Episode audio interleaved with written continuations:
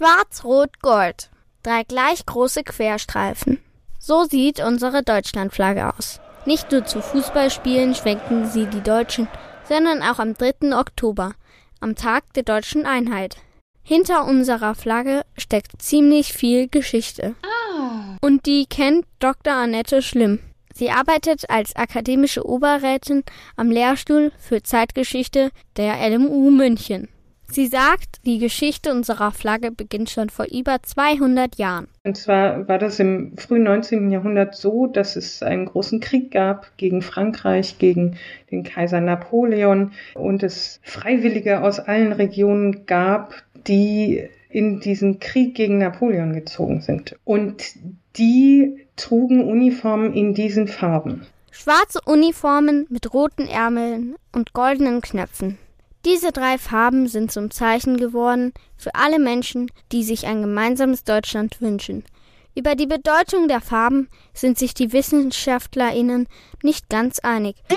Wahrscheinlich ist aber, dass sich die Farben unserer Flagge vom Krieg gegen Napoleon ableiten lassen. Schwarz steht da zum Beispiel für die Trauer, für die Zeit, als die Menschen von Napoleon oder anderen Königen unterdrückt worden sind.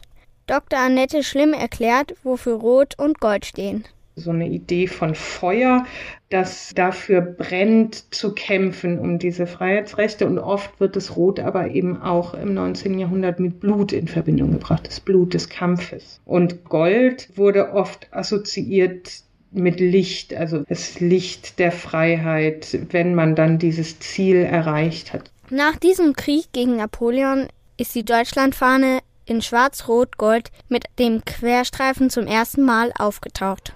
Nämlich als die Menschen zusammengekommen sind, um die Idee zu feiern, ein gemeinsames Deutschland zu gründen.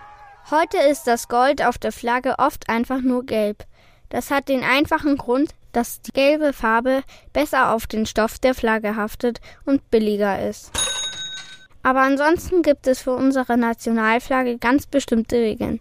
Dr. Annette Schlimm weiß welche.